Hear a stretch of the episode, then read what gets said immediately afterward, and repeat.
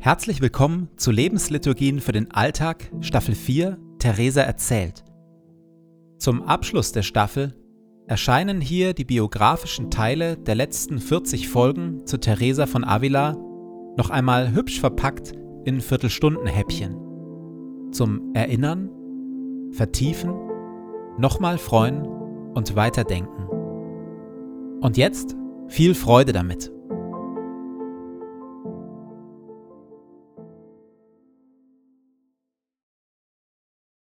Für Johannes vom Kreuz sind Zeiten der Dunkelheit und des Leids Zeiten, in denen Gott unser Leben und unsere Liebe zu ihm reinigt.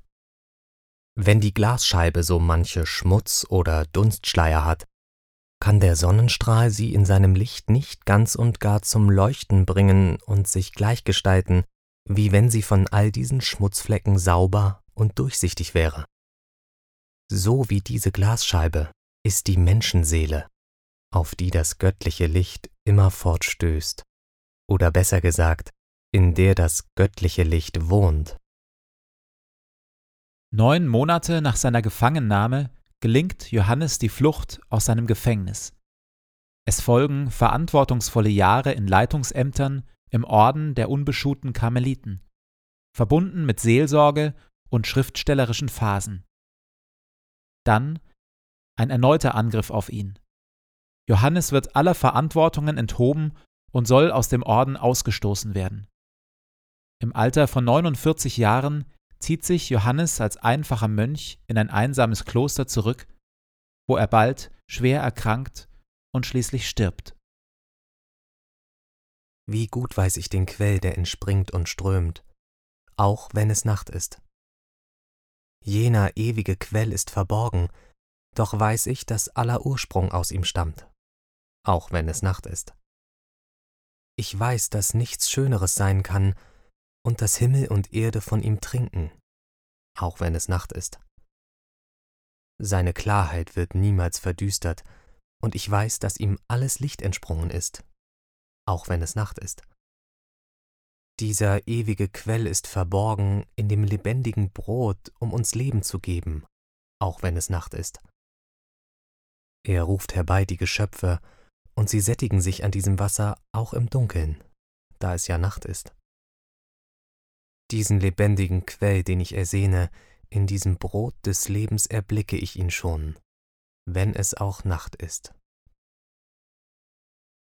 In Toledo, auch das spanische Rom genannt, will Teresa ihr nächstes Kloster gründen. Toledo ist bereits voller Kirchen und Klöster, und die Klostergründung steht von Anfang an unter keinem guten Stern. Toledo ist eine stolze Stadt mit enger Verbindung von religiöser Tradition und sozialer Ehre. Und Teresa gerät mitten hinein in den alten Konflikt zwischen altehrwürdigen christlichen Bürgern und sogenannten Conversos, also ehemaligen Juden, die sich oft unter dem Druck der Inquisition erst spät dem Christentum zugewandt haben. Der Gönner, der Theresa zu der Klostergründung eingeladen hat, stammt aus einer solchen Conversos-Familie, und die adeligen Familien Toledos sehen es nicht gerne, wenn ein Conversos als frommer Stifter auftritt. Aus diesem Grund findet die Stifterfamilie nirgends ein Haus, das sie Theresa als Kloster anbieten kann. Auch die örtliche Erlaubnis der Kirche fehlt ihr, weil der zuständige Diözesanverwalter den Zorn der Stadtelite fürchtet. Irgendwann reißt Theresa der Geduldsfaden. Es waren nun schon mehr als zwei Monate, dass man sich darum bemühte, und jeden Tag ging es schlechter. So entschloss ich mich, mit dem Diözesanverwalter zu sprechen und ließ ihn bitten, dass er sich zu einer Unterredung mit mir herbeilasse. Als ich mich ihm gegenüber sah, sagte ich ihm, dass es unerträglich sei, wenn es da Frauen gäbe, die in großer Strenge, Vollkommenheit und Zurückgezogenheit leben wollten und diejenigen, die nichts dergleichen am Hut hätten, sondern sich in Behaglichkeit ergingen, Werke behelligen wollten, die für unseren Herrn ein so großer Dienst sind. Dieses und noch vieles andere sagte ich ihm mit großer Entschlossenheit, die mir der Herr gab, derart, dass es ihm zu Herzen ging, und er mir die Erlaubnis gab, noch bevor ich wegging.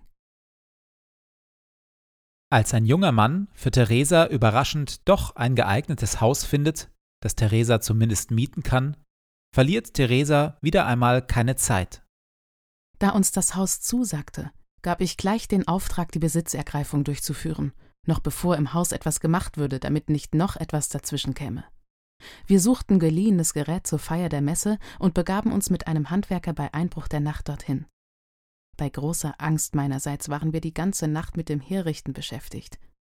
Als wir alles soweit hatten und der Morgen schon zu grauen begann, begannen wir, die zugemauerte Tür, die zu einem winzig kleinen Innenhof führte, durchzubrechen. Als nun einige Frauen im angrenzenden Häuschen, noch im Bett liegend, Schläge hörten, standen sie ganz verschreckt auf. Wir hatten ziemlich zu tun, um sie zu besänftigen. Als die Besitzerin des Hauses von all dem hört, vor allem davon, dass hier ein Kloster entstanden ist, ist sie empört und beruhigt sich erst, als Theresa durchblicken lässt, dass sie bereit wäre, das Haus für einen guten Preis zu kaufen. Doch kaum ist diese Aufregung überstanden, entrüsten sich die adligen Herren vom Stadtrat über das Geschehen. Als die Herren vom Stadtrat erfuhren, dass wir ein Kloster errichtet hatten, wurden sie ganz wild und gingen zum Haus eines Kirchenmannes und sagten ihm, sie würden ein Donnerwetter anrichten. Sie waren entsetzt über eine solche Unverfrorenheit, dass ihnen ein Weiblein gegen ihren Willen ein Kloster dahinstellt. Der Kirchenmann, den ich vorher heimlich eingeweiht hatte, besänftigte sie so gut er konnte. Als Theresa etwa 60 Jahre alt ist, geschehen auf verschiedenen Ebenen eine ganze Reihe von Dingen, die ihr Lebenswerk zu zerstören drohen. Eine massive Schwierigkeit taucht in ihrer Klostergründung in Pastrana auf. Dass es dort überhaupt ein Kloster gibt, ist bereits das Resultat von Schwierigkeiten. Denn eines Tages steht eine vornehme Karosse vor Theresas Haus und ein Bote, der Theresa nachdrücklich einlädt, an den Hof der jungen Prinzessin Eboli. Schön, einäugig, klug, stolz, herrschsüchtig und intrigant. Diese will auf ihrem Gebiet nun endlich auch so ein Kloster von der Frau gegründet haben, über die ganz Spanien spricht. Teresa gibt dem Drängen nach, sichert dem Kloster ein finanzielles Auskommen aus dem Geldbeutel der Prinzessin und übersteht eine Machtprobe, als die Prinzessin die Aufnahme einiger Frauen in das Kloster erzwingen will, die Teresa für ungeeignet hält. In den ersten Jahren entwickelt sich das Kloster gut. Was die Schwestern anbelangt, erfuhr deren dortiges Kloster große Gunst und von Seiten der Prinzessin viel Zuwendung in Form von Geschenken und guter Behandlung. Dann aber stirbt der Fürst von Eboli. Seine hochschwangere Frau, die Prinzessin von Eboli, packt voller Trauer einige Sachen zusammen, kleidet sich in eine verschlissene Kutte und taucht zusammen mit ihrer Mutter und einigen Dienerinnen vor der Pforte des Karmeliterinnenklosters auf und bittet um Aufnahme als einfache Nonne. Als die dortige Priorin informiert wird, ruft sie aus, wir sind verloren und behält Recht. Anfangs fügt sich die Prinzessin in die Regeln des Klosterlebens, dann aber fordert sie Sonderbehandlungen und reagiert wütend und stolz, als die Priorin ihr diese verweigert. Die gute Behandlung währte, bis die Prinzessin nach dem Tod des Fürsten dort eintrat. Verursacht durch den Bösen oder Vielleicht auch, weil der Herr es erlaubt hat. Seine Majestät weiß warum. Schließlich zieht die Prinzessin, wütend und rachsüchtig, wieder zurück in ihren Palast und beginnt, die Schwestern von dort aus mit großem Einfallsreichtum zu schikanieren. Als dies immer unerträglicher wird, beschließt Theresa zu handeln. Sie gründet in etwa 150 Kilometern Entfernung ein neues Kloster und lässt in einer Nacht- und Nebelaktion alle Schwestern aus Pastrana fortziehen, um dort ein neues Zuhause zu finden. Sie zogen nach dorthin um und ließen alles, was die Prinzessin ihnen gegeben hatte, zurück. Auch die Leute des Ortes ließen sie voll Trauer zurück. Ich jedoch erlebte die größte Freude der Welt, als ich sie nun unbehelligt wusste. Denn ich war gut informiert, dass sie an dem Ärger der Prinzessin ganz schuldlos waren. Als die Prinzessin von dieser Aktion erfährt, ist sie tief in ihrer Ehre verletzt. Sie empfindet die Auflösung des Klosters als Verrat und wandelt sich zu einer Feindin Theresas. Es gelingt ihr, an wichtige, nicht öffentliche autobiografische Schriften Theresas zu kommen und spielt diese der Inquisition mit dem Hinweis zu, dass diese Notizen eine gefährliche Lehre enthalten. Im Mai 1572 holt Teresa ihren Vertrauten und Freund Johannes vom Kreuz aus seinem Kloster zu sich nach Avila, um in der geistlichen Erziehung der Schwestern eine Unterstützung zu haben. In den nächsten Jahren setzt sie ihn zusätzlich überall da ein, wo sie ihre Reformen in Gefahr sieht. Als sie erfährt, dass im Männerkloster in Pastrana ein Mönch die Leitung übernommen hat, der seinen Novizen Schläge auf den nackten Rücken verabreichen lässt, um ihre Leidensfähigkeit zu prüfen, schickt Teresa ihren Vertrauten Johannes. Dessen Eingreifen ist es zu verdanken, dass einer der dortigen jungen Novizen sein Noviziat nun doch nicht abbricht. Sein Name Geronimo Grazian, ein kluger junger Mann mit freundlichem und einnehmendem Wesen. Nur ein Jahr später, nach dem Ablegen seines Gelübdes, wird Geronimo Grazian, ein unfertiger, 28 Jahre junger Mönch, zum apostolischen Visitator des Ordens der unbeschuhten Karmeliten in der Provinz Andalusien ernannt. Und er gerät damit hinein in eine gefährliche, hochpolitische Auseinandersetzung zwischen dem spanischen Königshof und dem Vatikan in Rom, zwischen dem Zweig der unbeschuhten Karmeliten, dem Reformzweig also, deren Herz ganz in Spanien schlägt, und dem unreformierten, dem klassischen Stammorden, der von Rom ausgeleitet wird. Hintergrund dieses Konflikts ist, König Philipp II. von Spanien will nicht nur Spanien regieren, sondern auch die spanische Kirche reformieren. In diesem Zuge beginnt er, den großen, traditionsreichen Stammorden der Karmeliten in Spanien immer mehr ins Abseits zu stellen und durch den reformierten Zweig der unbeschuhten Karmeliten rund um Teresa und Johannes vom Kreuz zu ersetzen. Ohne Absprache mit dem römischen Generaloberen Rossi, der Teresa sieben Jahre zuvor die Gründung reformierter Frauen- und Männerklöster erlaubt hat, ernennt der spanische König nun eigene Visitatoren für die spanischen Klöster.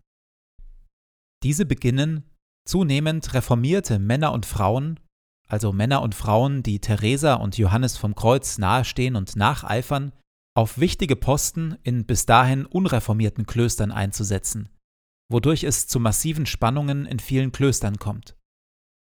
Teresa scheint davon wenig zu spüren. Mit Blick auf ein solches Vorgehen im Männerkloster von Avila schreibt sie zufrieden Für das hiesige Kloster wurden Prior, Subprior, Pförtner und Sakristan durch Unbeschuhte ersetzt. Und hier wirkt nun ein Heiliger als Beichtvater. Er hat großen Nutzen gebracht, und dies alles ist nach meinem Geschmack. Das war großartig, und ich hoffe im Herrn, dass es so bleibt. Als Geronimo Grazian und Teresa nun auch noch beginnen, gegen den erklärten Willen des Generaloberen Rossi in einer neuen spanischen Provinz, nämlich in Andalusien, zu wirken und Klöster zu gründen, nutzen wichtige Männer aus dem unreformierten Teil des Ordens dessen Verärgerung. Auf einer Versammlung der leitenden Männer des Karmeliterordens werden weitreichende Entscheidungen gegen die Reformbewegung beschlossen. Alle Männerklöster die ohne die Erlaubnis des Ordensoberen gegründet wurden, sind aufzulösen. Sogenannte ungehorsame Söhne, wie Geronimo Grazian und Johannes vom Kreuz, sollen ihrer Ämter enthoben und exkommuniziert, also aus der Kirche ausgeschlossen werden. Und Teresa bekommt den Befehl, sich in ein Kloster ihrer Wahl zurückzuziehen und dieses Kloster nicht mehr zu verlassen.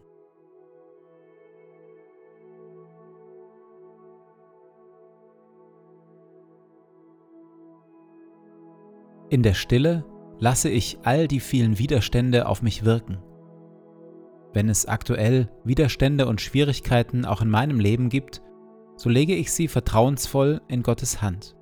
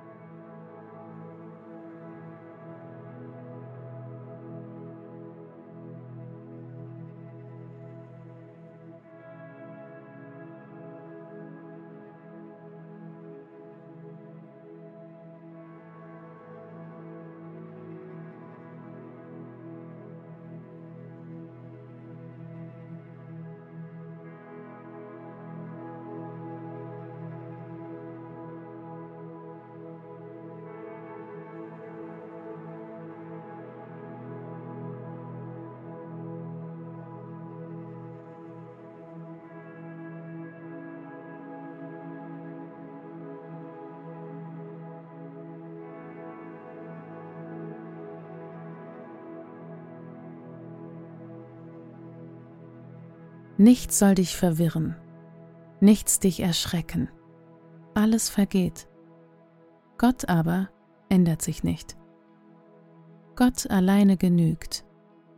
Wer ihn hat, dem wird nichts fehlen.